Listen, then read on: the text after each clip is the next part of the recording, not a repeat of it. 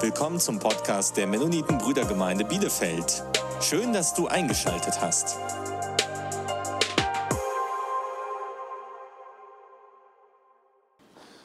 Ja, liebe Geschwister, wir sind jetzt in der Vorweihnachtszeit und wir haben jetzt letzte Woche mit, äh, damit angefangen, durch die Weihnachtsgeschichte durchzugehen, also die Weihnachtsgeschichte gemeinsam zu lesen. Und ich weiß nicht, ob das, ob es bewusst ist, uns bewusst ist, dass Weihnachten eigentlich der größte Feiertag, der, der Feiertag, der am meisten in der Welt gefeiert wird. Es gibt keinen anderen Tag auf der Welt, den mehr Menschen feiern als Weihnachten. Ist es uns bewusst? Kein anderer Feiertag, ob religiöser oder Nationalfeiertag, wird so groß gefeiert wie Weihnachten. Sogar in den Ländern, in denen es, ja, in denen es keine Christen leben oder sehr wenig Christen gibt. Ich weiß noch, bei uns in der Türkei, wo wir in der Türkei gelebt haben, haben jedes Jahr viele Menschen Weihnachten gefeiert. Sogar jetzt bekommen wir Nachrichten, die Leute fragen, okay, wo ist dieses Jahr, wir wissen, ihr seid weg, aber wo äh, feiert dieses Jahr eure Gemeinde? Wo können wir dazukommen? Menschen, die eigentlich mit dem Glauben nichts zu tun haben. Also Weihnachten ist ein Feiertag, der ganz groß gefeiert wird und für uns als Familie äh, ist dieses Weihnachten, dieses Jahr besonders schön, weil wir zum ersten Mal nach zehn, zwölf Jahren zum ersten Mal in Deutschland mit den Verwandten, mit euch, liebe Geschwister, Weihnachten feiern, feiern werden. Und es ist schön einfach, wo wir jetzt so zur Gemeinde kamen, unterwegs hat unsere Tochter einfach so geschaut, nach draußen und gesagt, ist Deutschland schön an Weihnachten? Also unsere Kinder sind noch ein bisschen kritisch, was Deutschland anbetrifft, weil die eigentlich nicht in Deutschland aufgewachsen sind. Aber sie sagt, so Weihnachten ist sehr schön. Also diese Lichter überall, das ist richtig schöne Zeit. Genau. Und äh, deswegen wollen wir ja auch wirklich uns Zeit nehmen und durch die Weihnachtsgeschichte Woche für Woche wirklich durchgehen, lesen, die Geschichten, die vielleicht uns sogar vertraut sind und doch ermutigend, inspirierend, schön sind. Heute äh, lesen wir eine Bibelstelle, einen Bericht und als Überschrift wurde Hirten, die unverhofften Helden gewählt. Und äh, diese Bibelstelle die steht in Lukas 2, Verse 8 bis 20. Und ich werde so machen, dass ich dann praktisch diesen ganzen Abschnitt in drei Teile aufteile und dass wir gemeinsam die durchlesen und so ein bisschen Gedanken machen über das Gelesene. So, zunächst lesen wir äh, Verse 8 bis 12 einschließlich. Und es waren Hirten in derselben Gegend, die auf freiem Feld blieben und des Nachts Wache hielten über ihre Herden. Und ein Engel des Herrn trat zu ihnen und die Herrlichkeit des Herrn umleuchtete sie. Und sie fürchteten sich mit großer Furcht. Und der Engel sprach zu ihnen, fürchtet euch nicht, denn siehe, ich verkündige euch große Freude, die für das ganze Volk sein wird. Denn euch ist heute ein Retter geboren, geboren der ist Christus, der Herr in Davids Stadt.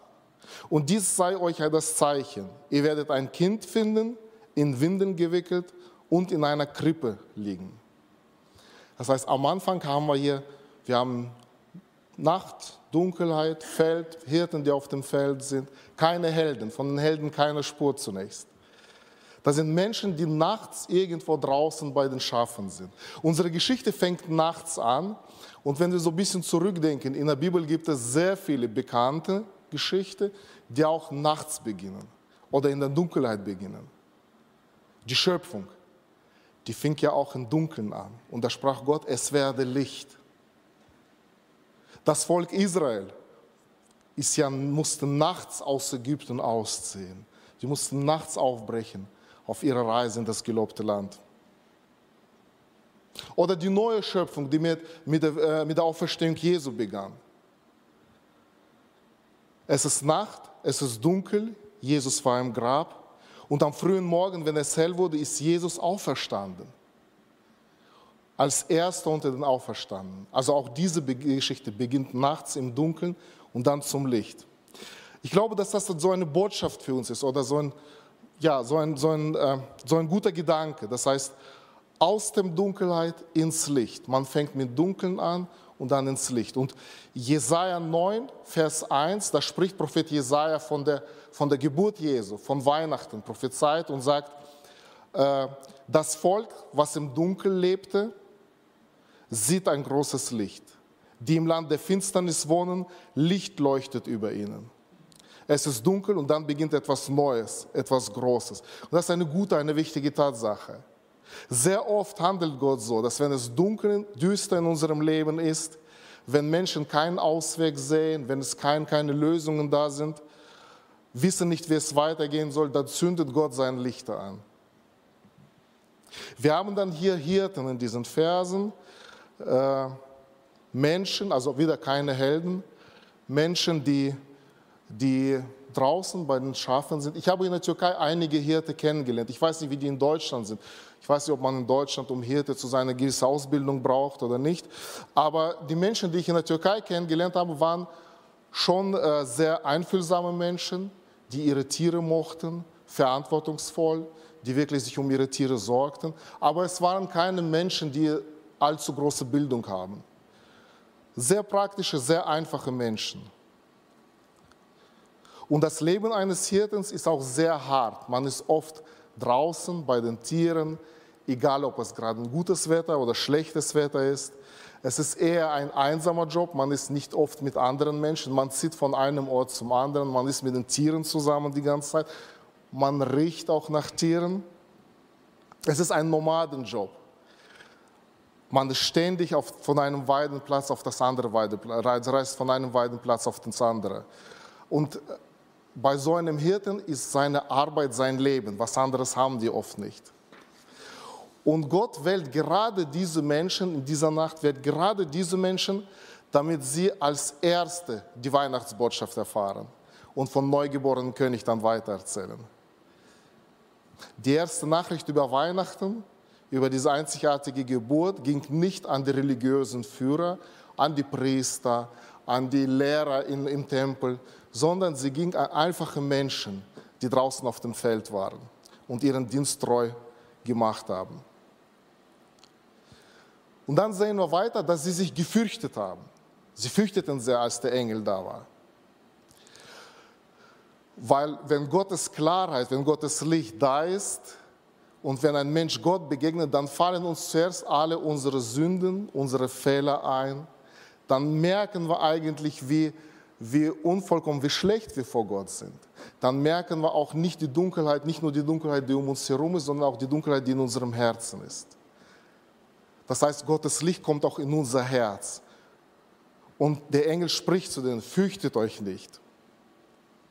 Dann lesen wir weiter, zweiter Abschnitt, Verse 13 bis 16. Und plötzlich war bei dem Engel eine Menge der himmlischen Herrscharen die Gott lobten und sprachen, Herrlichkeit Gott in der Höhe und Frieden auf Erden. Frieden auf Erden in den Menschen des Wohlgefallens. Und es geschah, als die Engel von ihnen hinweg in den Himmel auffuhren, dass die Hirten zueinander sagten, lass uns doch hineingehen, hingehen nach Bethlehem und diese Sache sehen, die geschehen ist und die der Herr uns kundgetan hat. Also die Engel, die singen, die sind voller Freude. Ich glaube, sehr oft vergessen wir, dass auch für die Engel das eine Riesenüberraschung war. Ich glaube, die haben gesungen und gejubelt, nicht weil die nichts anderes können und im Himmel nur die ganze Zeit jubeln und singen. Wir werden ja auch irgendwann mal dort sein und Gott, Gott äh, singen und jubeln. Und ich glaube, für die war das auch totale Überraschung. Sie haben etwas davon also sie haben zum ersten Mal verstanden, wie Gott das meinte. Sie haben davon gehört, dass Gott noch den ersten Menschen versprochen hat, Adam und Eva, dass er eine Rettung schaffen wird für die. Aber sie wussten nicht, wer das macht. Sie bewunderten Gott für das, was er gemacht hat. Auch die Engel waren die ganze Zeit neugierig. Wie wird es denn wohl sein? Wie wird das sein? Wie, wie will Gott die Rettung dann für sein Volk schaffen? Und als dieses Baby in Bethlehem geboren ist, dann waren sie auch total überrascht, haben gejubelt, gesungen. Herrlichkeit Gott in der Höhe und Frieden in den Menschen des Wohlgefallens. Und diese zwei Begriffe, Herrlichkeit oder Ehre Gott und Frieden bei den Menschen, die gehören immer zusammen oder sehr oft gehören die zusammen. Das heißt, Echten Frieden gibt es nur dann, wenn Gott die Ehre gegeben wird, wenn Gott verherrlicht wird. Deswegen alle Bemühungen von Menschen, Frieden zu schaffen, ohne Gott, ohne Gott dabei die Ehre zu geben, alle diese äh, Versuche, die, die scheitern. Es gibt Frieden nur dann, wenn Gott die Ehre gegeben wird. Und umgekehrt, wenn wir, je, wenn wir Menschen von Gottes Frieden erzählen, von seiner Liebe, von dem Friedenfürst Jesu, dann wird Gott verherrlicht. Dann wird Gott die Ehre gegeben. Äh, als Jesus hier auf Erde wirkte, hatte er sehr oft mit Menschen zu tun, die, die, ja, die kaputt waren, die nicht unbedingt so gemocht worden, äh, wurden bei den anderen. Also die, die Sünder, sagt die Bibel, die Sünder und die Verstoßenen. Er hat sehr viel Zeit mit diesen Menschen verbracht. Ich glaube, weil diese Menschen wirklich, also nicht versucht haben, sich selbst eine Ehre zu finden, nicht selbst sich groß zu machen, sondern sie wirklich Gott lobten und preisten dafür, was sie erlebt haben, für den Frieden, den sie bekommen haben. Also die Ehre Gottes und der Frieden bei den Menschen gehen Hand in Hand. Und dann ziehen die Hirten los, um zu sehen, was ist denn dort wirklich geschehen. Und ab Vers 16 heißt es, und sie kamen eilend und fanden Maria und Josef und das Kind in der Krippe liegend. Als sie es aber gesehen hatten, machten sie das Wort bekannt, das über dieses Kind zu ihnen geredet worden war. Und alle, die es hörten, wunderten, wunderten sich über das, was ihnen von den Hirten gesagt wurde. Maria aber bewahrte alle diese Worte und erwog sie in ihrem Herzen. Und die Hirten kehrten zurück, priesen Gott und lobten Gott für alles, was sie gehört und gesehen hatten, wie es ihnen gesagt worden war. Also immer noch keine Helden. Was sind überhaupt Helden oder wer sind Helden? Ich habe versucht bei der Vorbereitung so ein bisschen nachzuschauen, was ist die Definition, wer sind Helden? Und dann habe ich unterschiedliche Sachen gefunden. Helden sind Personen, die durch große und kühne Taten, besonders gerade im Krieg oder im Kampf, äh, sich ausgezeichnet haben. So edle Menschen, wie das oft in Sagen oder in Geschichten, in Legenden ist. Das ist eine der Erklärungen. Es gibt auch andere. Wir hatten letzte Woche, also uns, habe ich meiner Tochter geholfen, Hausaufgaben zu machen. Und dann hatte sie einen Text zu lesen, zu analysieren. Da ging es um Rettungsassist, äh, Rettungssanitäter. Also Menschen, die unterwegs sind, wenn es Unfall ist, um den Menschen zu helfen. Und da wurde dann der Aufgabenbereich so, ein, äh, so eines Rettungsassistenten beschrieben. Und einige Fragen. Und zum Schluss hieß es, was ist deine Meinung? Ist deiner Meinung nach ein Rettungsassistent ein Held oder nicht? Begründe deine Meinung. Und wir haben mit meiner Tochter dann länger gesprochen. Okay, was ist ein Held? Ist es denn jetzt ein Held? Wenn ja, warum? Nein, warum nicht? Und wir sind mit ihr zum, äh, zum Schluss gekommen, dass ein Held ist ja auch eine Definition, ist jemand, der bereit ist, äh, Nachteile zu erleben, Opfer zu bringen, auf sich äh, bestimmte ja, Nachteile zu nehmen, um den anderen zu helfen. Das ist auch ein Held. Und der größte Beispiel ist dafür natürlich Jesus selber. Er ist gestorben, er hat sein Leben gegeben, um uns zu erretten. Und dann gibt es noch eine, äh, noch eine Beschreibung für einen Helden. Helden sind Menschen, die eine ganz besondere Aufgabe haben, die einen ganz besonderen Auftrag bekommen haben. Da ist die Aufgabe, der Auftrag, den sie bekommen haben, hat diese Menschen zu Helden gemacht. Und ich glaube, dass es trifft auf unsere Hirten auch zu. Das heißt, diese, diese Aufgabe, die sie bekommen haben, hat aus ihnen, aus einfachen Hirten, Menschen, die Fehler hatten, die Probleme durchaus hatten, wurden sie zu Helden, weil sie eine ganz besondere Botschaft zu den Menschen brachten. Zu ganz berühmten Menschen. Denn jetzt, heute noch, 2000, und 20 Jahre nach, nach, diesen, nach dieser Geschichte hören Hunderte, Tausende, Millionen Menschen die Geschichte von den Hirten, weil die diese Aufgabe bekommen haben. Ich möchte zum Schluss noch einen Gedanken weitergeben, und zwar, äh, wir sehen auch in dieser Geschichte, wie Gott sehr oft einfache Menschen, kleine Menschen gebraucht, wie Gott dunkle Situationen gebraucht, äh, düstere Situationen gebraucht, um was Großes zu tun. um schöne Sachen, große Sachen zu machen. Im 17. Jahrhundert äh, sind türkische Soldaten in Polen angebrochen. Und dann hat man in den Dörfern Kinder gejagt, geschnappt, weggenommen. Kinder wurden einfach äh, geraubt in Familien und als Sklaven verkauft. Und eine Familie, sie hatten einen Jungen, den sie sehr mochte, eine sehr religiöse Familie. Der Junge ging schon zur Kirche und hat lesen und schreiben gelernt. Der Junge war, wurde auch geraubt von den türkischen Soldaten. Der wurde weggenommen und die Familie hat das Kind nie wieder gesehen. Nie. Eine Tragödie für wirklich eine, eine, eine schlimme Sache. Das Kind kam nachher in die Türkei und wurde, weil es lesen und schreiben konnte, an einen vornehmen Menschen verkauft als Sklave. Er bekam einen neuen Namen. Er hieß ab jetzt nicht mehr, ich wusste nicht, wie sein Name ist, aber er hieß ab jetzt Ale. Also das ist der Name, unter dem er bekannt wurde. So ein typischer Name, Ale hieß er. Er ist aufgewachsen, er hat sehr viel gearbeitet, sehr viel, ist sehr viel gereist. Und einige Jahre bevor er gestorben ist, wurde er Christ. Also er hat wirklich durchgedrungen zu dem lebendigen Glauben an Jesus Christus.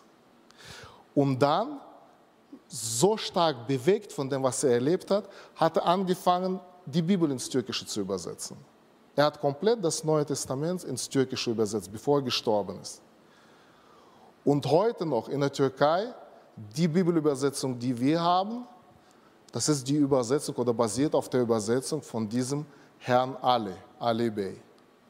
Also eine berühmte Person für die Christen, also bekannte Person unter den Christen in der Türkei. Das heißt, Gott hat da ganz einfache Menschen, schlichte Menschen genutzt, hat ganz schlimme Situationen genommen, eine dunkle Situation genommen, damit sein Licht leuchtet und um daraus was Gott Großes zu machen. Genauso ist es zu Weihnachten. Letzte Woche haben wir von Maria gehört, einem, einer kleinen, ja, einer jungen Frau, die Gott genutzt hat, genommen hat und ihnen großen Auftrag äh, gegeben hat, große Sachen durch sie gemacht. Gott geht sehr oft ungewöhnliche Wege und er sagt in 2. Korinther Vers, äh, Kapitel 12, 9, meine Kraft kommt in Schwachheit zu, zu, zur Vollendung.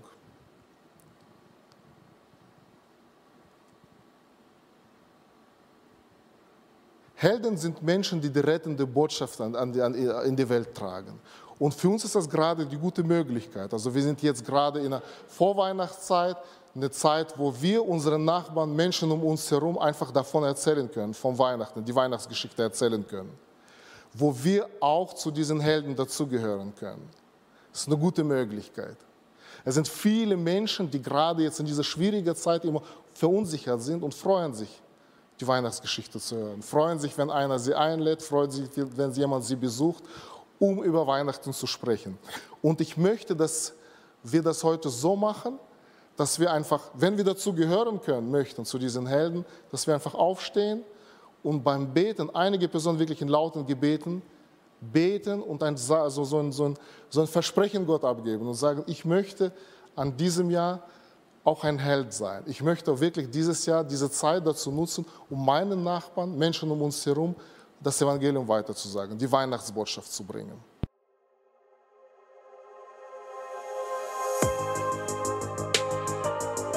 Du willst weitere Predigten hören? Dann besuch uns auf unserer Webseite www.mb-bielefeld.de. Du kannst uns auch am Sonntag besuchen, wenn wir unseren Livestream-Gottesdienst haben. Oder am besten, du kommst einfach in Bielefeld vorbei.